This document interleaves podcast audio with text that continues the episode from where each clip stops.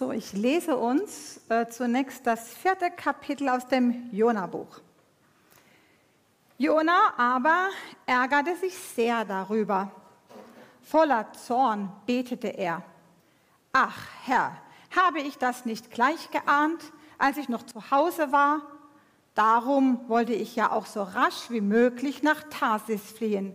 Ich wusste es doch. Du bist ein gnädiger und barmherziger Gott Deine Geduld ist groß. Deine Liebe kennt kein Ende. Du lässt dich umstimmen und strafst dann doch nicht.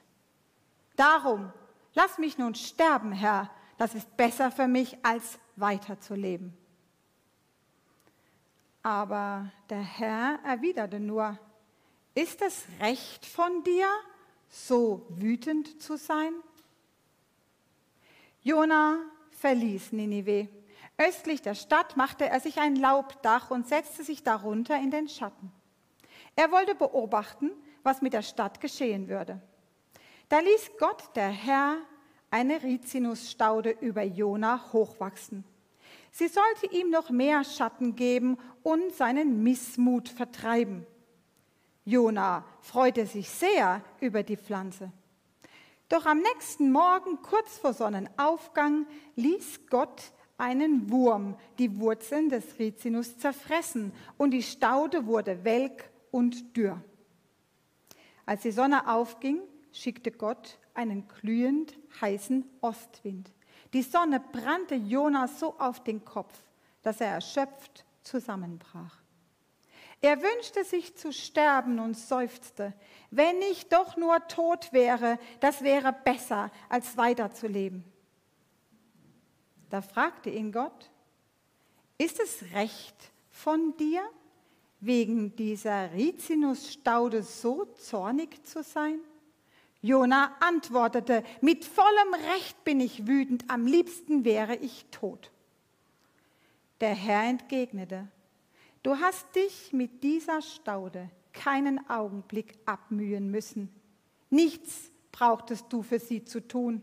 In einer Nacht ist sie gewachsen und in der nächsten ging sie zugrunde. Trotzdem hättest du sie gerne verschont. Ich aber sollte Ninive nicht verschonen? Diese große Stadt, in der mehr als 120.000 Menschen leben, die Gut und Böse nicht unterscheiden können. Und dazu noch so viele Tiere.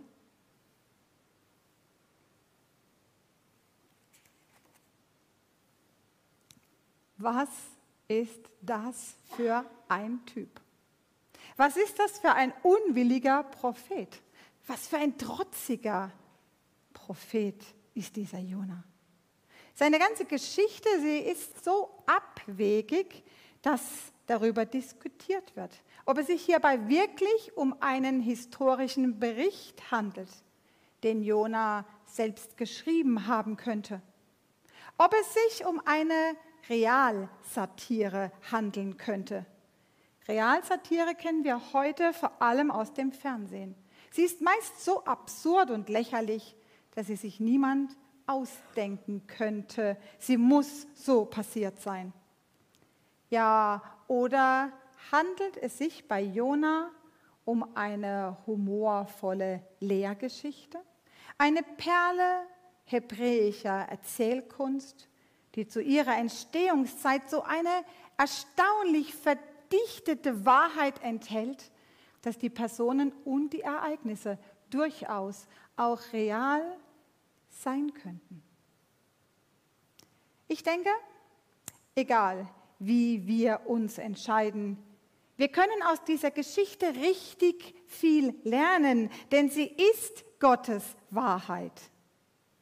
Und bevor wir mit dem Zeigefinger auf Jona zeigen und uns über ihn lustig machen, möchten wir heute noch mal genauer hinschauen, ihn noch mal genauer anschauen und wir werden uns fragen, ob wir uns nicht manchmal genauso verhalten wie er. Ja, Jona, er ärgerte sich über Gott und er betete er betete eigentlich. Ja, eigentlich hält er ihm einen Vortrag. Einen Vortrag über das, was er in diesem Fall für falsch hält. Ich wusste es doch, sagt er, und er zitiert Gott aus 2. Mose. Du bist ein gnädiger und barmherziger Gott, deine Geduld ist groß, deine Liebe kennt kein Ende. Er scheint Gottes Wort und Gottes Wesen gut zu kennen, hatte es offensichtlich doch schon erwartet, was passiert ist, und trotzdem ist er voller Zorn. Er entbrennt und er glüht in seiner starken emotionalen Erregung. Und er steigert sich so weit hinein, dass er am Ende noch nicht einmal mehr leben will. Darum lass mich nun sterben, Herr. Das ist besser für mich, als weiterzuleben. Ja, nun können wir spekulieren, was bei Jona der eigentliche Grund für diesen Gefühlsausbruch gewesen sein könnte. Vielleicht verletzter Stolz, es scheint so, als hätte er es geradezu genossen, Gottes Zorn zu predigen. Er predigte nicht mit Tränen in den Augen, sondern voller Schadenfreude. Ja, sein Gott, der Gott seines Volkes, hatte entschieden, seinen größten Feind zu vernichten. Und er hatte die Vernichtung vorausgesagt.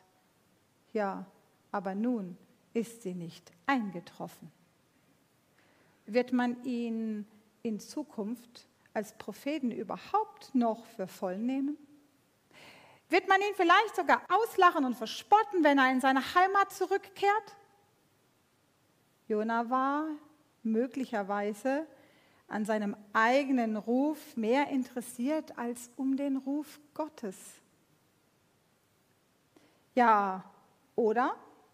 Oder hat Jona gar seine Heimatliebe zu seinem Gott gemacht? seine ungewöhnliche Reaktion, wenn ich nicht das kriege, will ich nicht mehr leben. Zeigt das nicht, dass er anscheinend etwas verloren hat, das an die Stelle Gottes getreten war? Gott, ich möchte dir nicht mehr dienen, wenn du die Menschen in Ninive nicht vernichtest. Er möchte seinen Willen an diesem Punkt nicht aufgeben, nicht einmal für Gott. Er war ein engstirniger Patriot. Jona glaubte der Irrlehre jüdischer Exklusivität. Und solche Gedanken, sie hemmten auch nach Christus noch die Entwicklung der neutestamentlichen Gemeinden. Und solche Gedanken, solche Exklusivitätsgedanken, sie schwirren bis heute noch in unseren Köpfen herum wenn wir denken, wir sind etwas Besseres. Es kann mit unserem Glauben, mit unserer Bildung, mit unserer sozialen Stellung, ja vielleicht sogar mit unserer Nationalität zu tun haben. Und leider, ja leider, kann es auch die Form annehmen, dass eine Gruppe von Christen nicht mehr bereit ist, eine andere Gruppe als echte Brüder und Schwestern anzuerkennen, selbst wenn sie die gleiche Bibel benutzen und an denselben Gott glauben. So kann Christsein zu einer wundervollen Theorie werden, die an unserem Schubladendenken und an unseren Vorurteilen scheitert. Bei uns genauso wie bei Jona der sich hier wieder so selbstgerecht benimmt wie im ersten Teil unserer Geschichte. Mit dem Gefühl der Überlegenheit hatte er den Assyrern ihren Untergang gepredigt. Das, was sie seiner Meinung geradezu verdient hatten. Aber jetzt, jetzt hatten sie bekommen, was sie sich bei Gott nicht verdienen mussten. Sein Mitleid, seine Gnade und seine Vergebung und einen Neuanfang. Wie sehr erinnert uns diese Geschichte an das Gleichnis von den zwei Söhnen. Zuerst war Jona geflohen vor Gott, wie der verlorene Sohn vor seinem Vater. Und jetzt Jetzt war er beleidigt wie der daheimgebliebene Sohn, der nicht zum Fest des Vaters kam. Auch der war wütend und bitter und machte dem Vater Vorwürfe, als er die Rückkehr des verlorenen Sohnes feiern wollte. Und Jesus, er spricht in seinen Gleichnissen noch häufiger von solchen Jona-Typen. Da haben wir den Arbeiter im Weinberg, der früh morgens anfing und nicht mehr Lohn bekam als der Arbeiter, der nur wenige Stunden am Abend gearbeitet hatte. Und er war darüber so verärgert und er beschwerte sich über die scheinbare Ungerechtigkeit. Oder haben wir den Pharisäer, der im Tempel auf einen schuldbewussten Zolleinnehmer herabsieht und sich für etwas Besseres hält, wenn er betet, ich danke dir, Gott, dass ich nicht so bin wie dieser Zolleinnehmer da hinten. Und da haben wir den unbarmherzigen Schuldner, der vom König seinen enormen Schuldenberg großzügig erlassen bekommt und gleich darauf einen Mann, der ihm etwas schuldet und um Aufschub bittet, erbarmungslos ins Gefängnis werfen lässt. Ja, Jona-Typen. Was diese Jona-Typen alle gemeinsam haben, ist ihre Selbstgerechtigkeit. Und wenn wir ehrlich sind, verhalten wir uns manchmal oder auch oftmals wie sie. Wir vergleichen uns mit anderen und wir gelangen zu der Überzeugung, meist nur zur stillen Überzeugung, dass wir es besser machen oder besser sind und dass wir etwas mehr verdient haben. Selbstgerechtigkeit ist der Normalzustand des Menschen, ist das Fazit eines Sozialpsychologen aus seinen Forschungen. Selbstgerechtigkeit ist der Normalzustand des Menschen. Es scheint so ein unvermeidliches menschliches Bedürfnis zu sein, sich durch seine Leistungen und Anstrengungen selbst zu rechtfertigen und dann mit Stolz auf andere herabzuschauen. Anscheinend war Jona auch immer noch davon überzeugt, dass Gnade etwas war, das man sich verdienen musste und die Menschen in Ninive verdienten sie nicht. Und nun stellt Gott nur eine Frage, die schon fast therapeutisch klingt. Ist es recht von dir, so wütend zu sein? Jona gibt keine Antwort. Er zieht sich wieder zurück, raus aus der Stadt, verkriecht sich unter einem selbstgebauten Laubdach, so wie damals auf dem Schiff. Geht er wieder auf Distanz zu den Ungläubigen, anstatt als Prophet zu ihnen zu gehen, von diesem Gott zu erzählen, auf den sie nun ihre ganze Hoffnung gesetzt haben. Es war schon der helle Wahnsinn, mit welcher Besessenheit Jona auf die Zerstörung Ninives wartete. Jona, er brachte die ganze Stadt zum Glauben und er liebte doch die Menschen nicht, denen er predigte. Dabei heißt es im 1. Korinther, wenn ich in Gottes Auftrag prophetisch reden kann, alle Geheimnisse Gottes weiß, seine Gedanken erkennen kann und einen Glauben habe, der Berge versetzt. Aber ich habe keine Liebe, so bin ich nichts. Daher gibt Gott nicht auf. Und wenn Gott mit Reden nicht weiterkommt, versucht er es mit Erlebnispädagogik. Ja, Erlebnispädagogik, so würden wir das heute nennen.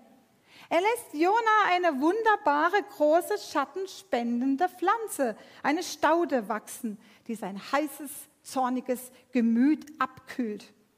Und Jona freute sich sehr über die Pflanze, lesen wir in unserem Text. Aber er freute sich nur so lange, bis Gott einen Wurm schickte, der die Pflanze wieder zum Verdorren brachte. Und einen zusätzlichen glühend heißen Ostwind, unter dem er dann erschöpft zusammenbricht. Und schon wieder wünscht er sich zu sterben. Mit vollem Recht, sagt er, bin ich wütend. Am liebsten wäre ich tot. Ganz schön übertrieben, denken wir jetzt sicher. Wie kann so etwas verhältnismäßig Belangloses wie das Eingehen einer Pflanze den gleich Selbstmordgedanken rechtfertigen? Die Staude, sie war gegeben worden, lasen wir, ohne sein Zutun, und die Staude, sie war wieder genommen worden. Worüber ärgert er sich also? Und warum diese übertriebene Verzweiflung, dass er sich zu Tode ärgert? Wenn ich darüber nachdenke, und das habe ich in den vergangenen Tagen, und wenn ich ehrlich bin, finde ich eine solche Reaktion gar nicht so ungewöhnlich. Es kann bei mir durchaus auch vorkommen, wenn etwas in meinem Leben so ganz und gar nicht mehr so läuft, wie ich es mir vorstelle. Wenn mir Gott nicht gibt, was ich mir wünsche, wenn ich die Umstände nicht mehr annehmen kann und sie mich völlig überfordern. Wenn ich denke, dass ich doch alles dafür getan habe. Ja, da kann es dann schon mal passieren, dass die Welt über mir zusammenbricht und ich keine Freude mehr habe am Leben. Und habe ich es am Ende doch überwunden und überlebt? Ja, dann kann ich im Rückblick doch so oft erkennen, dass es gut für mich war. Oder zumindest war es nicht nur schlecht für mich. Denn Gott er arbeitet an uns. So ist es dann schon eine Art Erlebnispädagogik. Wenn ich in meinem Leben immer wieder die Erfahrung gemacht habe, dass mich Gott in solchen oder auch mit solchen schwierigen Situationen herausfordert und korrigiert. Und ich erkenne mich in Jona. Ich höre Gott zu ihm reden. Du bist zornig und willst sterben, weil du Mitleid mit einer Pflanze hast. Ich soll aber kein Mitleid haben mit diesen vielen Menschen. Ist denn diese Staude wichtiger als die Menschen? Das steht doch in keinem Verhältnis. Da stimmt doch die Relation nicht mehr. Reiß dich doch mal zusammen und denk mal darüber nach. Und vielleicht, ja, vielleicht sollten wir auch mal darüber nachdenken, ob nicht so manches in unserem Leben in keinem Verhältnis mehr steht. Ja, bei so manchem in unserem Leben die Relation nicht mehr stimmt. Gestern Abend gingen wir noch spät einkaufen, denn es könnte schon auch mal mein größtes Problem sein, dass mir über das Wochenende meine Kaffeepads ausgehen und ich am Sonntagmorgen vor dem Gottesdienst nicht meinen geliebten Kaffee trinken kann. Und auf der anderen Seite gibt es so viele Menschen auf dieser Welt, die noch nicht einmal sauberes Trinkwasser zum Trinken haben. In welcher Relation bitte steht das zueinander? Oder ich bekomme mit jedes Jahr fast wieder, wie Eltern gestresst sind, damit beschäftigt sind, ihren Kindern zur Einschulung den Schulranzen auszusuchen, weil es der beste, der optimalste, der neueste sein muss. Und auf der anderen Seite gibt es doch so viele Kinder, die noch nicht einmal zur Schule gehen können. In welcher Relation steht das zueinander? Und dann sind wir vielleicht gerade doch gefrustet, dass wir im letzten Jahr wegen Corona viel weniger ausgehen und so viel Zeit zu Hause verbringen mussten. Und auf der anderen Seite gibt es so viele Menschen, die kein Zuhause mehr haben die in Flüchtlingslagern unter einer undichten Plane hausen müssen. In welcher Relation steht denn das zueinander? Menschen, die kein sauberes Trinkwasser haben, Kinder, die nicht zur Schule gehen können, Flüchtlinge, die kein Dach über dem Kopf haben oder die Menschen in Afghanistan, die gerade um ihre Freiheit und um ihr Leben fürchten müssen. Oder ein Freund, oder eine Freundin, denen es gerade echt schlecht geht. Erregt das unser Mitleid? Echtes Mitleid tut weh. Echtes Mitleid tut weh und bringt uns zum Weinen. Es berührt und erschüttert unsere Herzen. Oder fühlt sich unser Herz hier manchmal doch auch erschreckend hart und unberührt an? Gottes Großherzigkeit und vielleicht auch stellvertretend für uns Jonas Engherzigkeit. Sie stehen sich im Buch Jona gegenüber. Sollte ich Ninive nicht verschonen? Diese große Stadt, in der mehr als 100.000 Menschen leben, die Gut und Böse nicht unterscheiden können? Das Jona-Buch endet mit dieser Frage. Und es ist das einzige Buch in der Bibel, das mit einer Frage endet. Und diese Frage, sie bleibt offen. Es bleibt offen, ob und was Jona antwortet und wie es mit ihm weitergeht.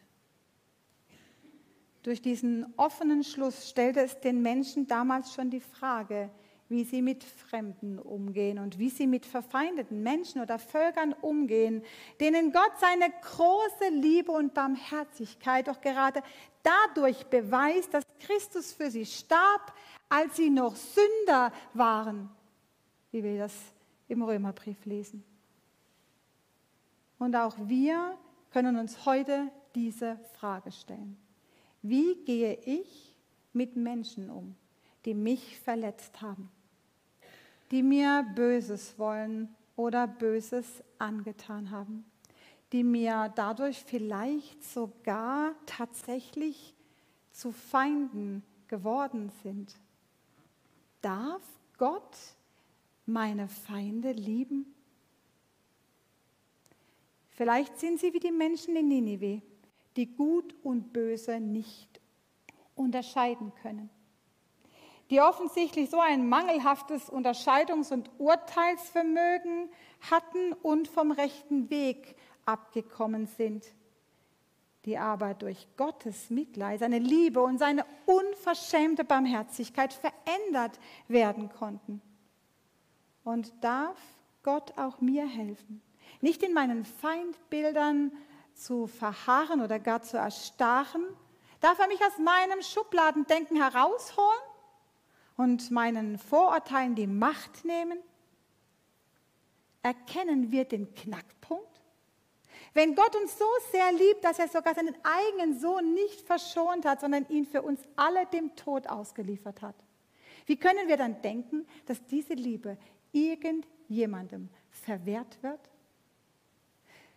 Sobald wir uns unsere eigene Schuld eingestehen und aus Gottes Vergebung leben, können auch wir unseren Schuldigern vergeben. Wir können uns nicht mehr verhalten wie Jona oder die Jona-Typen aus den Gleichnissen von Jesus.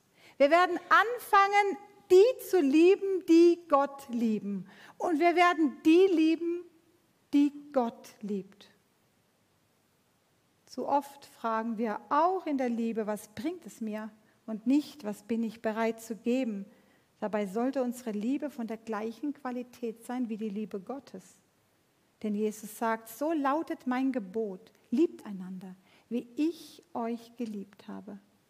Gottes Liebe, sie streckt sich auch nach denen aus, die nicht liebenswert sind, sogar nach denen, die ihn hassen.